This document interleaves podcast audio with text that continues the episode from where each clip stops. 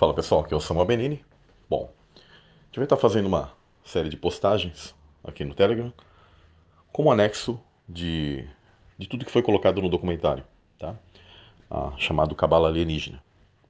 Então, ao início do documentário, eu tento, ah, de uma maneira mais simples, porque não é tão simples, né? Mas elucidar um pouco o que são esses extraterrestres ou figuras extraterrestres.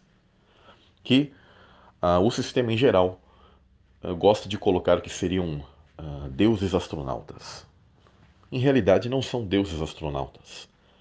Mas essas figuras que nós conhecemos popularmente por extraterrestres, aquele cabeçudo de olhos grandes, são figuras que vocês podem observar que elas apresentam certa má formação, como se fosse um feto mal formado ou um feto desenvolvido, que em realidade são corpos biomecânicos artificiais baseados no nosso DNA, onde servem como avatares temporários, como corpos temporários, para que essas entidades possam ter um tipo de ação.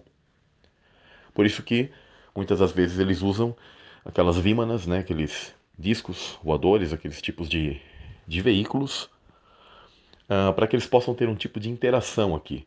Porque essas entidades estão presas de maneira interdimensional então eles precisam de algum corpo. O processo que eles preferem, obviamente, é virem aqui e se encarnarem. Como eles não podem fazer isso de uma maneira tão livre, principalmente porque isso foi uh, no mundo antediluviano foi o seu grande apogeu, mas Deus ele foi deixando isso cada vez mais escasso, dificultando para a semente da serpente adentrar esse mundo.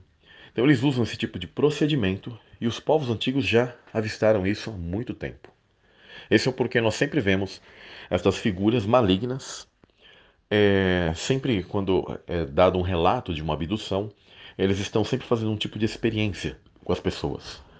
Em sua maioria das vezes, é colocado que eles é, fazem um tipo de intervenção, principalmente nas questões reprodutivas do ser humano, tanto em homens como mulheres.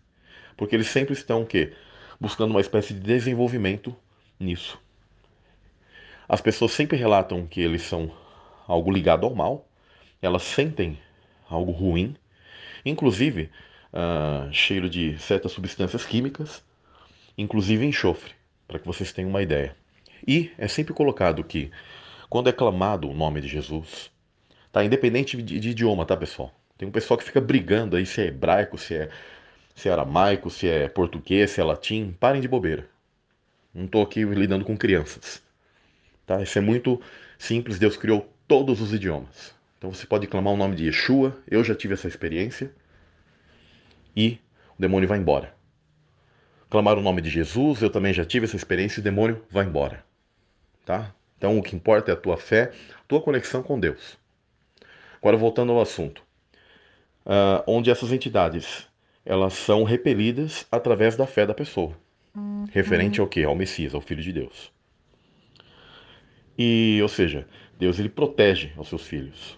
Não permite que essas entidades fiquem fazendo o que elas querem.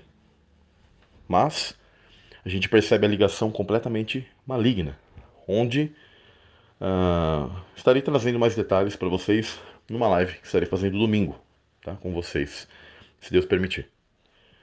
Então, vale as pessoas entenderem isso. E o porquê depois você está colocando uh, deles.